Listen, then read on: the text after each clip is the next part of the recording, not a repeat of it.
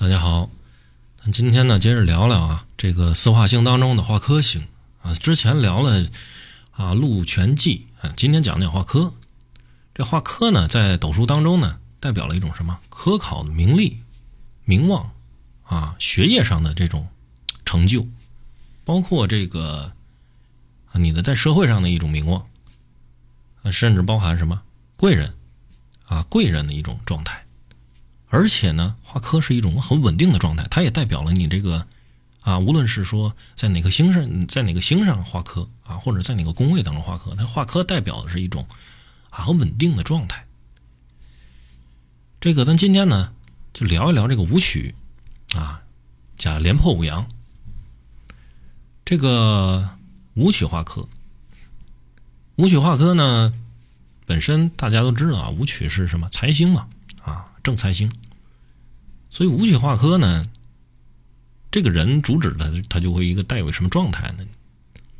就是有钱，大家可能都知道，哎，有时候哎知道这个人还挺有钱的，哎那个人挺有钱的，哎他们家特别趁钱，哎他去年哈挣挣多少钱，哎他这个人，哎干这事业一定肯定能挣出不少钱，也就是财是外露的，是显是显现在外的一种状态。而且，这样的话会给人带来一个什么状态？很神气，对不对？很风光，对不对？而且他知名度也会因为他有钱啊而逐步的继续增加。但是武曲化权啊，武曲化科啊，不好意思，武曲化科的话，更多的是什么？是表面上的一种东西，而不是说能给你的财富具有直接的影响。它并不像武曲化禄啊。这个无序化科呢，虽然是名是大于利的，但如果你三方加会这个禄存或者是这个化禄，依依然可以对你的这个财运上能带来一些真正的帮助。这就咱所谓叫什么名利双收了。这个无曲化无曲化科，刚咱讲了，就是说钱你是好像是展现在别人面前的，对不对？但如果你像这种状态下，你如果三方又撞上擎羊了，或者撞上一些忌煞，直接冲你，那你财会怎么样？损财呀，那没跑了，肯定是损财。啊，现运你要逢呢，一定别把自己的钱借给别人，或者是放到一些什么投资机构里边，这样会因为什么？因为这样的一个状态啊，忌煞冲你的这个状态。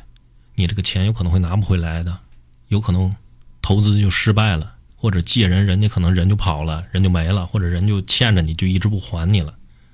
好，明白这种状态吧？而财星呢，本身这个武曲化科的话呢，它也主财运的一个安稳状态。这个虽然它化科的时候并不主财啊，但是它的这个。声望是非常的不错的，非常高的啊！如果说这样的状态的话，还是一个干金融的，厉害了，而且在行业内部，对于自己的这个职位上也有很大的帮助。你机会可能要比别人多，你干得好啊！你在外面说白了，你做这个事情，好多人都慕名而而来找你，久而久之，你的名你的名气就打出去了，对不对？打出去了，那很简单了。升职呗，啊，老板一看这个人，啊，业绩这么好，客户那么多，那自然而然你的职位，包括你的薪水、收入、地位都会随之而提升，啊，这就是化科带来的能量。但是如果说自己做生意呢，那就说白了没有谈到什么所谓的上升空间呢，在你的这个，在你的这个你的这个内部环境范围之内，那就没有什么所谓的上升空间了，对不对？那就是主旨你的一个财运上的一个平稳状态。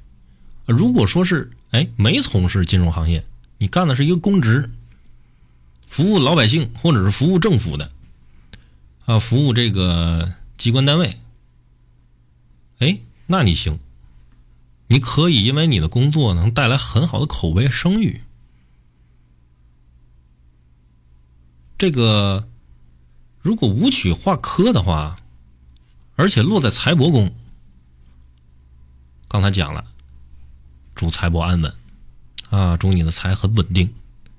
这个时候如果不会忌煞的话，你完全可以把你的钱什么呀，存入银行，或者是投资啊，当然是没有忌煞的情况下啊。如果说你的这种存钱的这种方式上来说不不适合你，你不喜欢啊，也可以存点私房钱，那也没问题，也可以存得住。如果说在四四害二宫的话啊，在四害二宫武曲化科与破军化权同坐啊，大家可以注意一下啊，在四害二宫的话，在四害二宫。武曲化科与破军化权同坐，主财什么？得而复失。你能挣着钱，但是你这个钱守不住，拿不稳。如果加煞啊，再遇上这个这个这个忌星，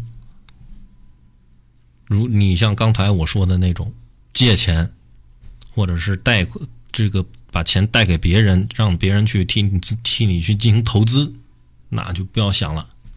你投出去的钱，百分之百分之九十可能性拿不回来。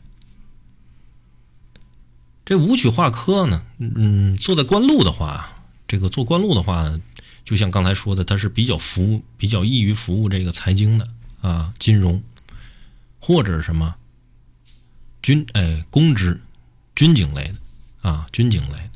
都能可以通过这个去打造自己的名望，事业上是有所成就的。如果落线呢？啊，如果落线，则代表什么？你这个可能你有，你会通过你的名望啊，你去来给自己的财富带来一定的这个啊，因为事业也决定了你的财富的一个来源嘛。但是你的这个。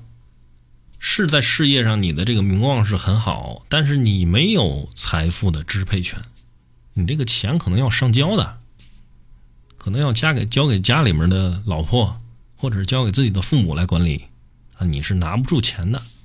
所以说你的名是什么？对于利来讲，那你这个名就是虚名了，你没有因名而获利，啊，获利而不掌控，所以这个名是个虚名。武曲化科在虚宫的话，在虚宫，则什么呢？破军化权呢，在哪儿？子位啊，在子位。而廉贞化禄坐在什么？武宫。这几个位置做好了之后啊，如果说你在金融界任职的话，你这个地位肯定是不错的啊，你肯定是身居要职。但是如果说啊，还有一个被动性的东西啊。对宫是贪狼星，你发不了什么财，发不了少年财，也就是说你早发不了，这是一定的。你想在你想在三十五岁之前，你想有一个哎自己一个打开一片打开一片局面，你想自己有一个很好的一个财，有一个这个有一个财务上的一个很好很好的一个提升，这是很难的啊。这个主旨，也就是说，你必须要经历一些很很多的东西啊，艰难的啊生活呀，包括你刻苦的这种过程，你才能有所成的。好，那今天呢，跟大家就简单聊到这儿，咱们下节课再见，Bye bye.